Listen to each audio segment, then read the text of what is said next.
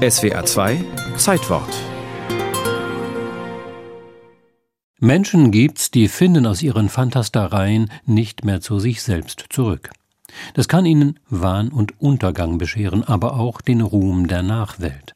Eine ganze Reihe posthum verklärter Pop-Ikonen zeigt uns das. Auch der Bayernkönig Ludwig II. wurde so ein King of Pop, ein Wahnsinns-Märchenkönig, umgeben von der Aura des rätselhaft Geheimnisvollen. Mit Schlössern wie Herrenchiemsee und Neuschwanstein baute sich der Liebhaber der Künste und Fan des Versailler Sonnenkönigtums seine Lebensträume in die bayerische Berglandschaft, bizarre Aufgipfelungen einer Sehnsuchtswelt aus Mittelalter, Barock und Romantik, angereichert um byzantinisch-orientalische Exotik, ein königlich privates Welttheater zu dem sich die Musik gesellte. Richard Wagner, Lohengrin, der Ring des Nibelungen, die Meistersinger, Helden, Sänger und Sagengestalten, die Ludwig aus der schnöden Gegenwart zeitweilig erlösten. Ich habe hier leider nichts als Verdrießlichkeiten zu erleben. Deshalb will ich mich durch Schaffung solcher Paradiese dafür entschädigen, wo mich kein Erdenleid erreichen soll. Das mutet ziemlich abgedreht an, aber muss so einer deswegen gleich verrückt sein? Es gab Zeitgenossen, die ihn eben dafür hielten. Nervös, menschenscheu, tagträumerisch und oft geistesabwesend hatte er selber da seine Zweifel, zumal er einen geisteskranken Bruder hatte. Doch fiel die Selbstdiagnose für ihn beruhigend aus. Ich zweifle daran, ob eine wirklich verrückte Person sich so prüfen könnte, wie ich es tue. Ich bin einfach anders gestimmt als die Mehrheit meiner Mitmenschen. Die Mitmenschen akzeptieren eine andere Gestimmtheit in der Regel aber nur, solange die Kasse stimmt. Eine Realität, die Ludwig ignorierte.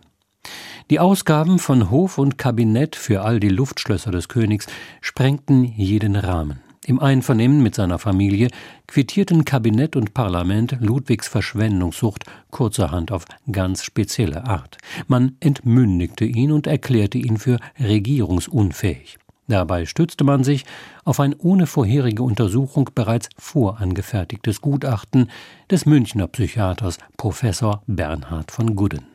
Seine Majestät sind in sehr fortgeschrittenem Grade seelengestört, und zwar leiden allerhöchst dieselben an jener Form von Geisteskrankheit, die den Irrenärzten wohl bekannt mit dem Namen Paranoia, Verrücktheit bezeichnet wird. Spätere Stellungnahmen zu diesem Gutachten attestierten erhebliche Zweifel an dessen Stichhaltigkeit. Der Fall Ludwigs II. war offenbar mehr ein politischer denn ein pathologischer. Zum Zeitpunkt seiner Entmündigung und der Proklamation seines Nachfolgers Prinz Luitpold weilte Ludwig voller Angst, Verzweiflung und Selbstmordgedanken auf Neuschwanstein. In der Nacht vom 11. auf den 12. Juni 1886 verbrachte ein Ärzte- und Pflegerkommando unter Leitung Bernhard von Guddens den König nach Schloss Berg in seine Sommerresidenz am Starnberger See. Einen Tag später ereignete sich jener berühmt rätselhafte doppelte Todesfall. Man fand den Märchenkönig samt seinem Psychiater tot im See. Mord oder Selbstmord oder Mord und Selbstmord? Der ungeklärte Tod des Wahnsinnsmärchenkönigs und seines Arztes ist ein wohl nie zu lösendes Rätsel, das Ludwig indessen als Touristenmagnet, Kinofigur und Pop-Ikone vollends unsterblich gemacht hat. Und so lebt er dennoch heute.